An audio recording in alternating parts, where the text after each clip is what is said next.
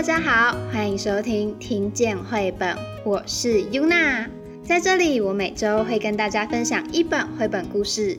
当然，我不会只是念出绘本上的文字，我会把在绘本上看见的世界、发现的彩蛋、体验到的感受，通通分享给你。所以，不论你是小朋友还是大朋友，只要你喜欢故事、喜欢绘本、喜欢探索新世界的话，就让我们一起听下去吧。今天要分享的绘本是《小梅布尔有个大计划》。这是一个画面跟故事都很简单可爱，但听完可以获得满满的能量，变得更加相信自己，想立刻起身做点什么的故事。这本书的作者是 Kim Hilliard，他是一名刚出道的英国绘本作家，而这本正是他的出道作品。令人高兴的是，就在上个月的时候，这本可爱的作品荣获了2020 Sainsbury's 的年度最佳童书奖。这可是英国童书界的超级大奖，是让许多绘本作家们能被更多人看见的大好机会。Congratulations, Kim Hillier！附带一提，第一集讲的《爷爷的天堂岛》则是2015年的得主哦。关于 Kim Hilliard 还有很多令人瞠目结舌的事迹，这部分就让我们留到 IG 再做介绍吧。这本绘本的译者是曾任三彩文化主编的吴宇轩老师。而让我们能有中文版可以看，也授权让我用这本绘本说故事的出版社，则是彩石文化。准备好了吗？就让我们开始今天的故事吧。假设假设时间。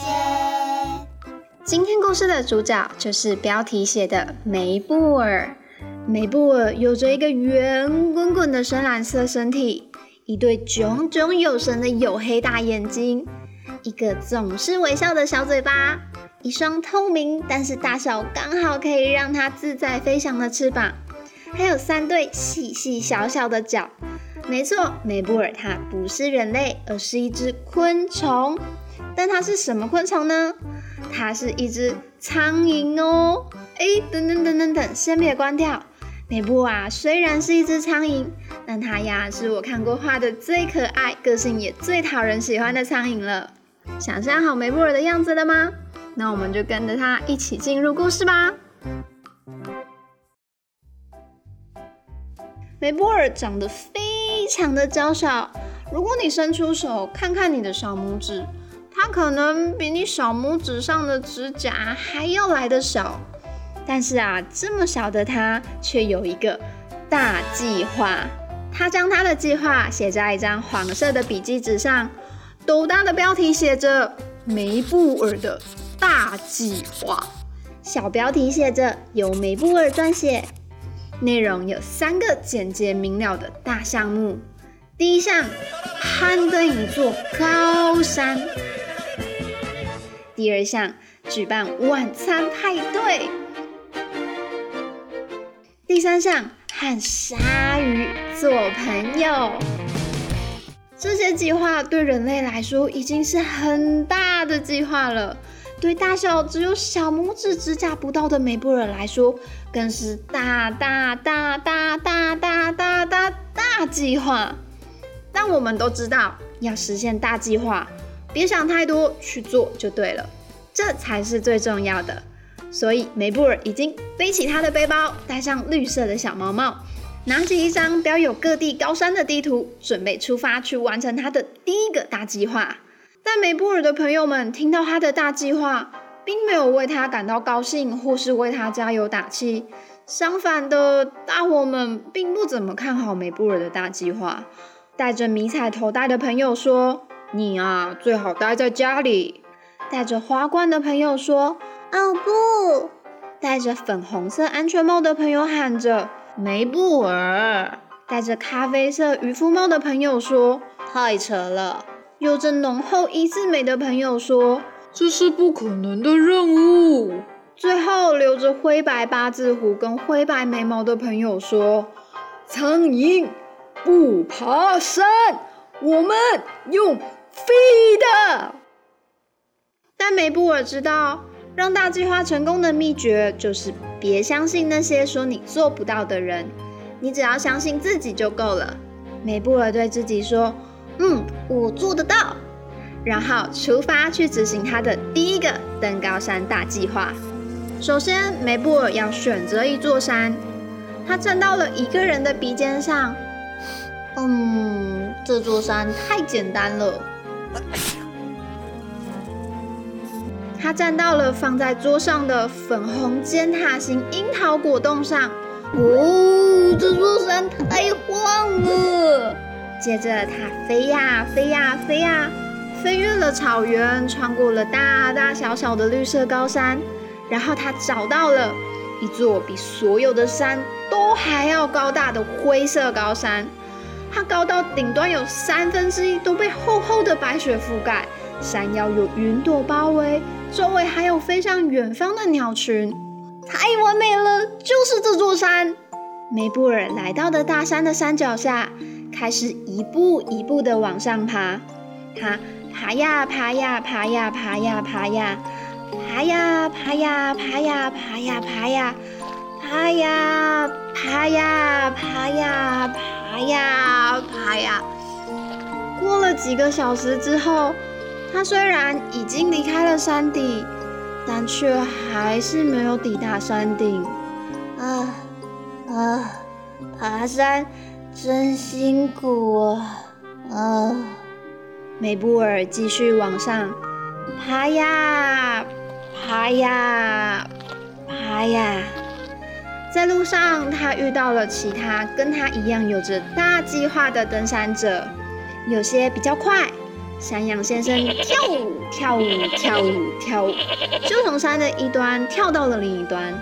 有些比较强壮，一个穿着粉红色短袖、青绿色运动裤，把红彤彤的卷发盘得高高的妈妈，她的背后还背着一个大竹篮，竹篮里是他的小孩，还有一只灰色的猫咪，跟一根补给用的红萝卜。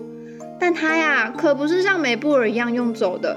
他呀，正一手抓在峭壁上悬挂在半空中，一手拿着前往山顶的地图，游刃有余的确认完路径之后，就嘿，嘿，嘿，嘿，嘿，一路往山顶爬去。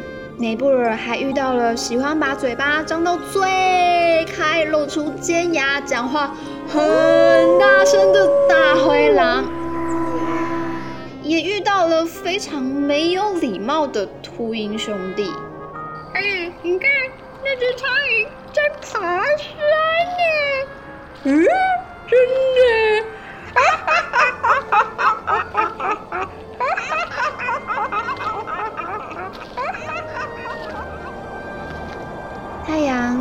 的下了山，四周变得黑漆漆的一片。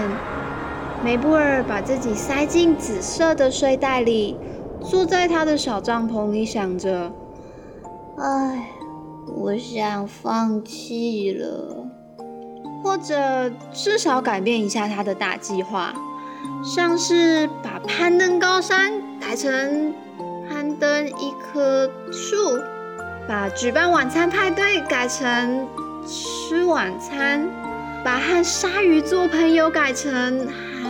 绵羊做朋友，即使想过了这么多的念头，但在梅布尔的内心依然有个小小的声音在对他说：“加油，梅布尔，你一定做得到。”梅布尔走到了帐篷外，他发现外面不是黑漆漆的一片，可能是因为离天空更近了，月亮看起来好大好大。月光洒满了路面，天上还有无数的星星在闪烁。有颗流星咻的划过，加油，梅布尔，你一定做得到。隔天，梅布尔决定继续往上爬，爬呀爬呀爬呀。当他觉得很辛苦的时候，他会想一些快乐的事。像是在暖烘烘的阳光下，悠闲的看着自己喜欢的书。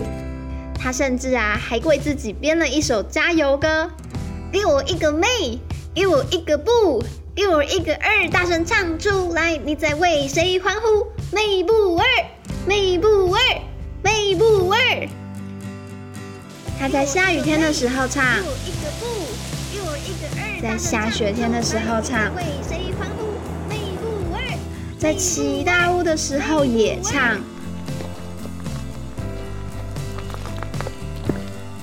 终于在踏出了这么多的小小步伐之后，梅布站在大山的顶端，他的背后是一颗比平常还要巨大的太阳，和一道超级无敌大、横跨了好几座山的彩虹。一只小小的苍蝇登上了雄伟高山的山顶了。梅布尔举起他的双手，欢呼：“耶！我做到了！我做到了！我做到了！”回到家不久后，梅布尔就戴起高高的厨师帽，开始着手执行他的第二个大计划——举办一场晚餐派对。在派对上，他发现大家好像变得有点不一样了。戴着迷彩头戴的朋友手上拿着一张长长的清单，说：“我现在要宣布杰若米的大计划。”有着浓厚一字眉的朋友拿着铅笔，开心的宣布：“我正在写一本书。”戴着花冠的朋友头上多了一顶有弹簧眼睛的帽子，手里还拿着一个大扳手，告诉大家：“我要发明机器人。”戴着粉红色安全帽的朋友拿出他帅气的红色电吉他。来听听我的乐团新歌吧！留着灰白八字胡跟灰白眉毛的朋友，拿着可爱的彩虹杯子蛋糕说：“来尝尝我做的蛋糕吧！”最后，戴着咖啡色渔夫帽的朋友，拿着一个仙人掌盆栽，问梅布尔：“你的下一个计划是什么呢？”梅布尔早就准备好，开始他的下一趟冒险。因为啊，我们都知道，要实现大计划，别想太多，去做就对了。这才是最重要的。梅布尔背起鲨鱼旗，来到了有鲨鱼的海域。他手上写着大计划的纸，放掉了第一项的攀登高山和第二项的举办晚餐派对，把第三项和鲨鱼做朋友圈了起来。梅布尔告诉自己：“嗯，我做得到。”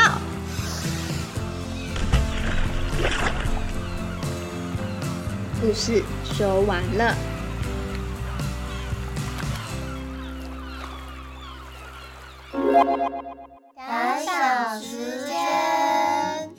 不知道你喜不喜欢今天的故事呢？我呀，可是非常的喜欢哦。虽然这是一则简单的故事，讲的是一个大家可能早就听过的道理，但我在看这本绘本的时候啊，还是有很多的心情转折跟恍然大悟。例如，在看到梅布尔的三个大计划的时候。我跟他的朋友们一样，觉得这真的是不可能的任务，然后开始想，嗯，这会不会其实是一本以有趣的角度看世界的绘本呢？例如梅布尔说的攀登一座大山，那个山可能不是一座真的山，而是对他来说是山的山，像是后面看到的尖鼻子或是水果果冻，但不是梅布尔要爬的啊，就是一座真正的大山。到后来，他躲进帐篷里想放弃的时候，我就心想：啊哈，我就知道他不会真的成功爬大山，这对他来说真的太难了啦。这应该是一本想告诉大家不要胡乱定大目标，要量力而为的绘本吧？结果也不是。美布拉虽然沮丧，但他还是打起了精神，听从内心坚定的声音，相信自己一定做得到。最后，他不但真的做到了，也将这份勇气带给了他身边的朋友，也带给了正在读这本绘本的我。